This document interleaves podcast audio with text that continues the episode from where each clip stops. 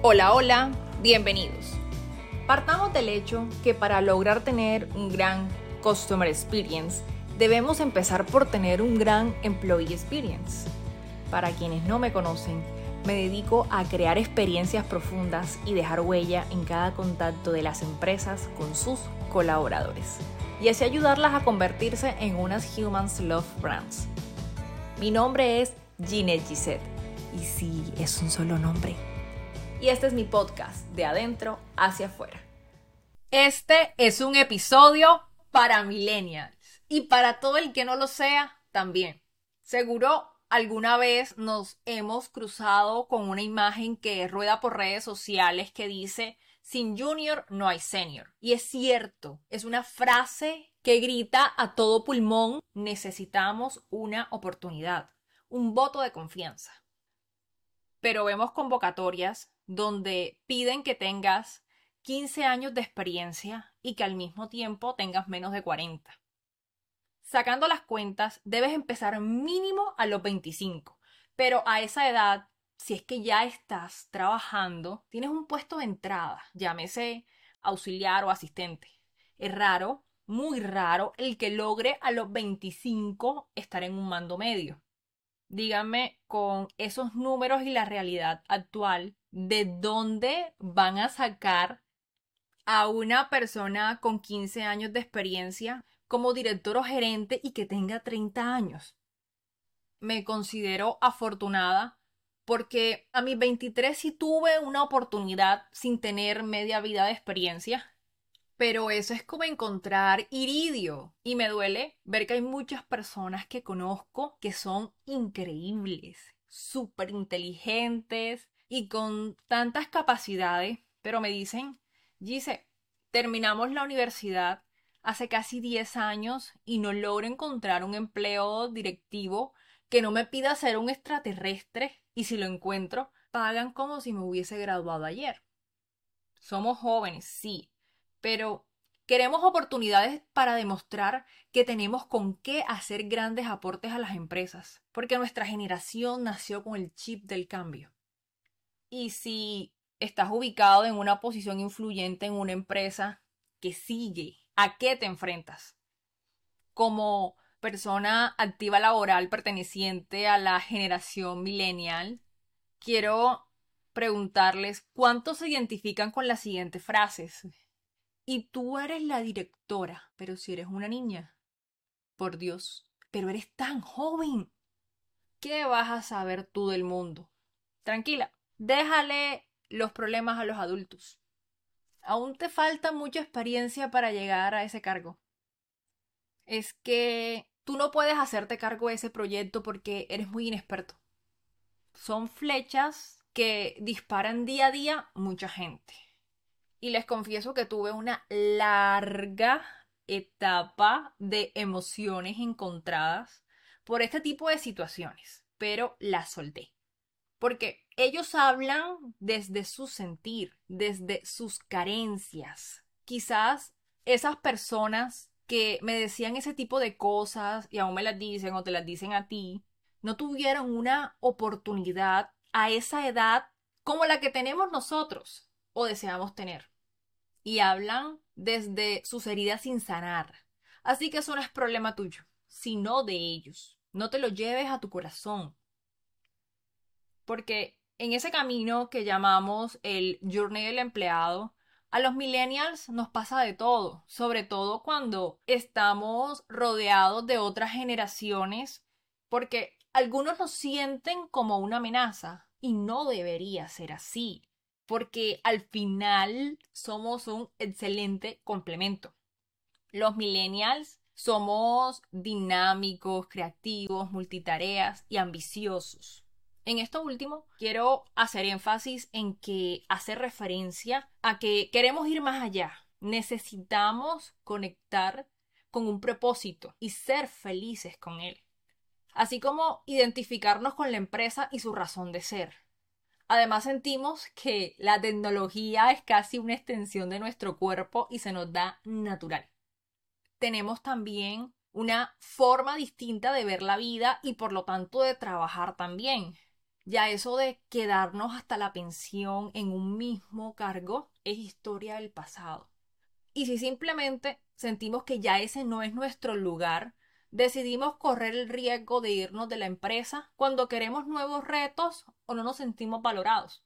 Y no, no siempre es por dinero. No hay salario que compense un mal clima laboral. De eso hablamos en el episodio pasado. Nunca vamos a ganar lo suficiente si no nos sentimos satisfechos con todo el universo que nos rodea allí. Nuestro tiempo vale tanto, mucho más que el dinero.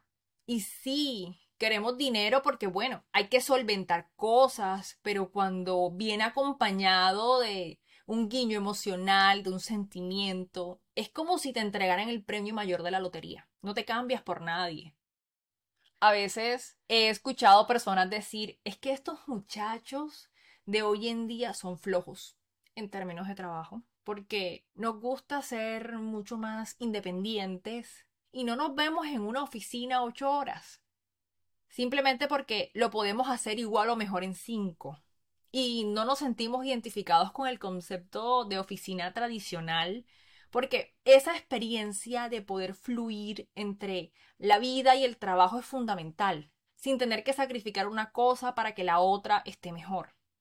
Y no dejemos de lado la efervescencia hacia el emprendimiento. Es algo muy típico de nosotros. Hace unos días pensaba en que en el último año la mayoría de las personas que renunciaron en mi equipo de trabajo eran millennials y lo hicieron porque su razón principal fue quiero emprender.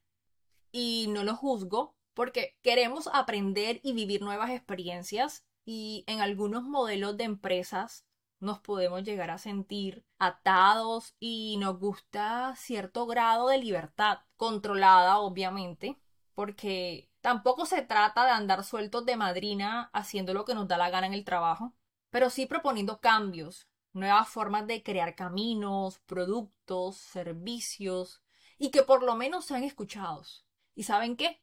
Damos resultados. A finales del año pasado estuve hablando con alguien acerca de temas salariales porque siempre las empresas van proyectando cómo se dará el tan deseado aumento de año nuevo y salió el tema. Hablé también del mío lo puse sobre la mesa para ver qué pasaba, qué reacciones generaba. A la primera persona que le dije, me respondió, hay que revisar, sí, hay que revisar. Eso fue un ataque a mi corazón millennial. Es igual a cuando te dicen, vamos a salir y tú respondes, un día de estos, un día de estos, yo te aviso. Tú y yo sabemos que en el fondo eso nunca va a pasar. La segunda persona me dijo, es que tú eres muy joven, debes estar contenta porque ganas súper bien para tu edad. Eso me creó un torbellino mental. ¿Cómo así que contenta por mi edad? ¿Qué es eso? Y mi respuesta hacia el exterior fue yo soy joven y tengo la mitad de la edad de las personas que trabajan a mi par, pero estoy aquí por mi desempeño sin importar la edad. Los jóvenes demostramos con resultados, no con canas se quedó meditando y me respondió, no lo había pensado de esa manera, pero sí es cierto. Igual no le di mente a eso, no me afectó, el tema quedó allí. Fue más que todo un experimento inside out. Y volviendo al tema, porque nos estamos yendo para otro lado, es obvio, no estamos desconociendo la experiencia de los más adultos. Algún día esperamos alcanzarla. Pero en ese camino, a los que van unos años más adelante, les pedimos que nos apoyen, que no nos hagan pasar por las mismas crueldades a las que quizás fueron sometidos y no hacernos sentir tontos, ingenuos o incapaces. Porque si echan la mirada hacia atrás, ellos también pasaron por allí. Y lo contradictorio, ¿saben qué es?